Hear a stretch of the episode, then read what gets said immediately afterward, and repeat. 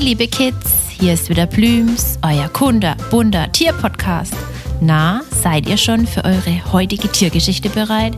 Na wunderbar, dann macht es euch bequem, denn dann kann die Reise losgehen.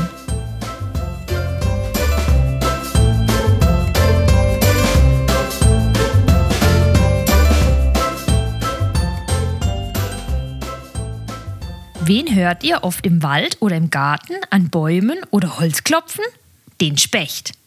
Um genau zu sein, ist es meist der Buntspecht.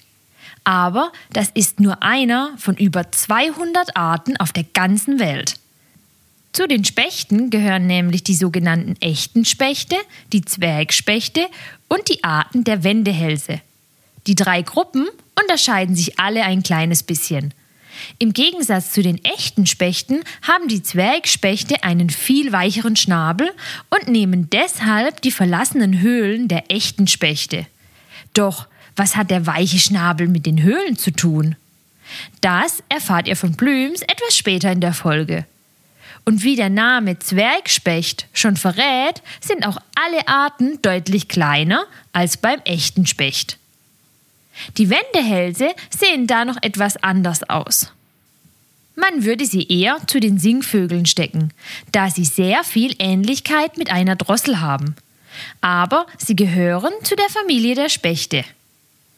Ein weiterer Unterschied ist, dass die Wendehälse meistens Zugvögel sind und im Winter sich aufmachen in wärmere Regionen, wohingegen die echten Spechte meist sogenannte Standvögel sind und uns auch im Winter treu bleiben. Bei uns in Deutschland sind von den drei Gruppen neun verschiedene Arten zu Hause. Wenn ihr an echte Spechte denkt, welches Aussehen fällt euch denn als erstes ein? Sie sind länglich, haben lange stabile Schwanzfedern, einen langen stabilen Schnabel, der meist länger wie der Kopf ist, und oft sieht man schwarz-weiße Federn mit roten Federn am Bauch und an der Schwanzunterseite und manchmal am Scheitel hinten im Genick einen auffällig roten Fleck. Aber nur bei den Männchen. Dann habt ihr einen Buntspecht entdeckt. Sie sind einer der Arten, die bei uns am häufigsten vertreten sind und sich auch gerne mal am Essensbuffet für unsere Gartenvögel bedienen. Bis auf die Farbe des Gefieders und die Größe sind sich alle unserer echten Spechte ähnlich. Der Buntspecht bekommt eine Größe von ca. 23 bis 28 cm und ist damit im Mittelfeld. Wenn nicht schon eher Richtung kleinerer Vertreter. Der größte Specht bei uns in Deutschland ist der Schwarzspecht mit bis zu 46 Zentimetern. Er ist ungefähr so groß wie die Krähen und wie der Name schon sagt, mindestens genauso schwarz. Aber er hat eine knallrote Haube auf dem Kopf. Das sieht vielleicht interessant aus. Der Kleinspecht ist unser kleinster im Bunde. Die Farben wie beim Buntspecht, nur dass er weniger schwarz und mehr weiß im Gefieder hat. Und das Rot trägt er wie der Schwarzspecht auf dem Kopf. Er ist meist nur ca. 14 cm groß, also gerade mal so lange wie euer Geodreieck oder ähnlich wie unsere Spatzen im Garten. Zwei der neuen Arten unterscheiden sich noch deutlich in der Farbe zu den anderen, und zwar der Grün- und der Grauspecht. Da die anderen in den unterschiedlichen Arten schwarz-weiß gemustert sind, ist der Grünspecht und der Grauspecht in einem etwas dreckigen Gelbgrün gefärbt. Wobei der Grünspecht einen roten Scheitel, der vom Schnabel über die Stirn bis ins Genick geht, hat, besitzt der Grauspecht nur einen roten Stirnfleck. Und den haben auch nur die Herren.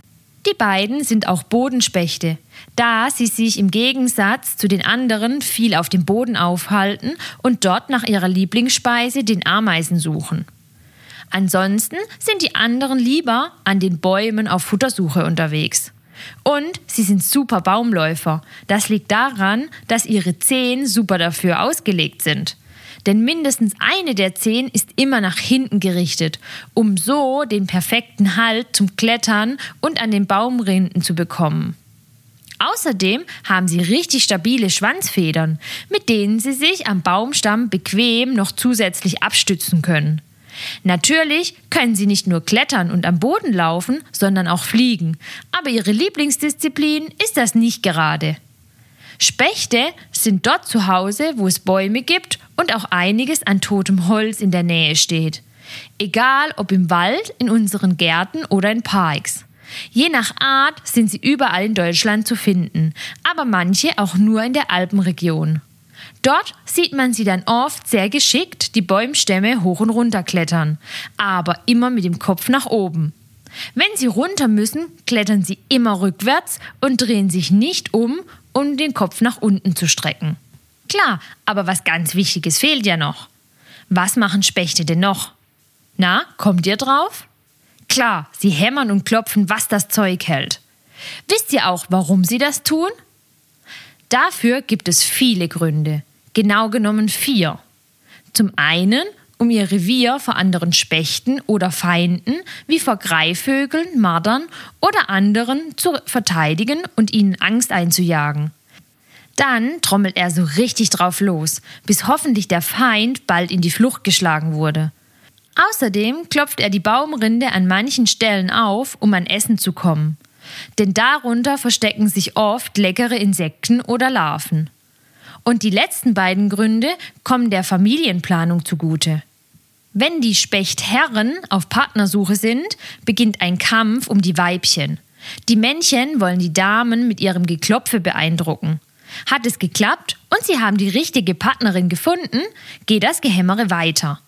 Denn jeder möchte ja sein Eigenheim, in dem die Kleinen sicher aus ihren Eiern schlüpfen können und gemeinsam großgezogen werden können, bis sie alt genug sind, das Nest zu verlassen.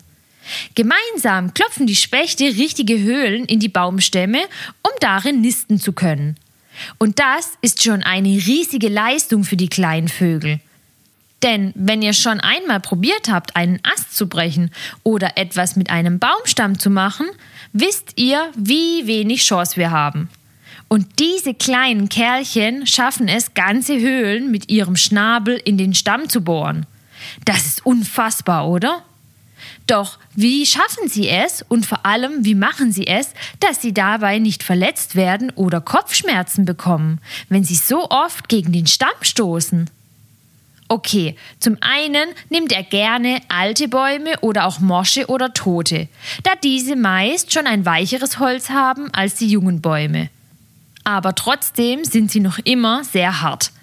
Da hat Mutter Natur sich wieder selbst übertroffen.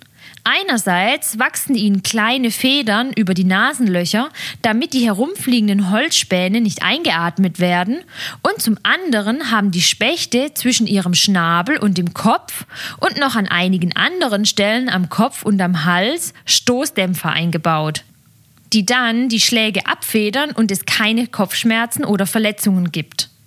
Das könnt ihr euch ein bisschen so vorstellen, wie wir bei unseren Fahrrädern oder Autos haben.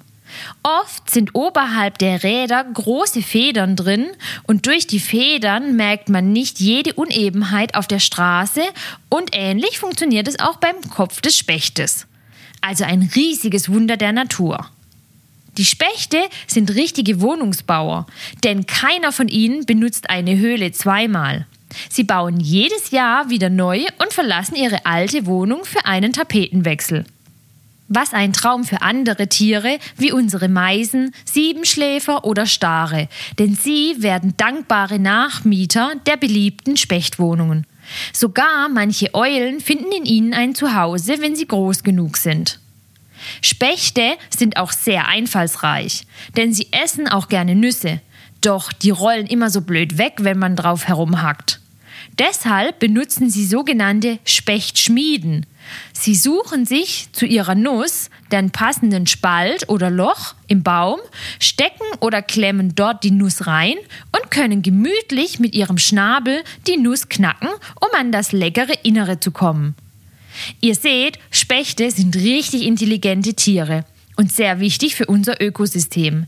Denn durch ihre Arbeit haben andere Tiere ein Zuhause und über den Winter ist das oft überlebenswichtig. Hört doch beim nächsten Wald- oder Parkspaziergang genauer hin. Vielleicht könnt ihr einen Specht bei der Arbeit hören. Oder hört mit euren Eltern, Lehrern oder Kindergärtnern die verschiedenen Tonaufnahmen von Spechten an. Ihr werdet sehen, wie unterschiedlich sie hämmern. Spechte sind aber nicht die einzigen Lebewesen bei uns auf der Erde, von denen es etwas zu lernen gibt. Plüms freut sich, wenn ihr wieder vorbeischaut und mit uns das Tierreich erkundet. Erzählt es gerne euren Freunden und hört zusammen die nächste spannende Folge. Für alle, die zugehört haben und auch Näheres über den Tierschutz wissen wollen, die unserer Meinung sind, dass die Kids die Tierschützer von morgen sind, abonniert unseren Kinderpodcast oder unseren Tierschutz-Podcast und teilt uns fleißig. Bis bald, euer Plübs-Team.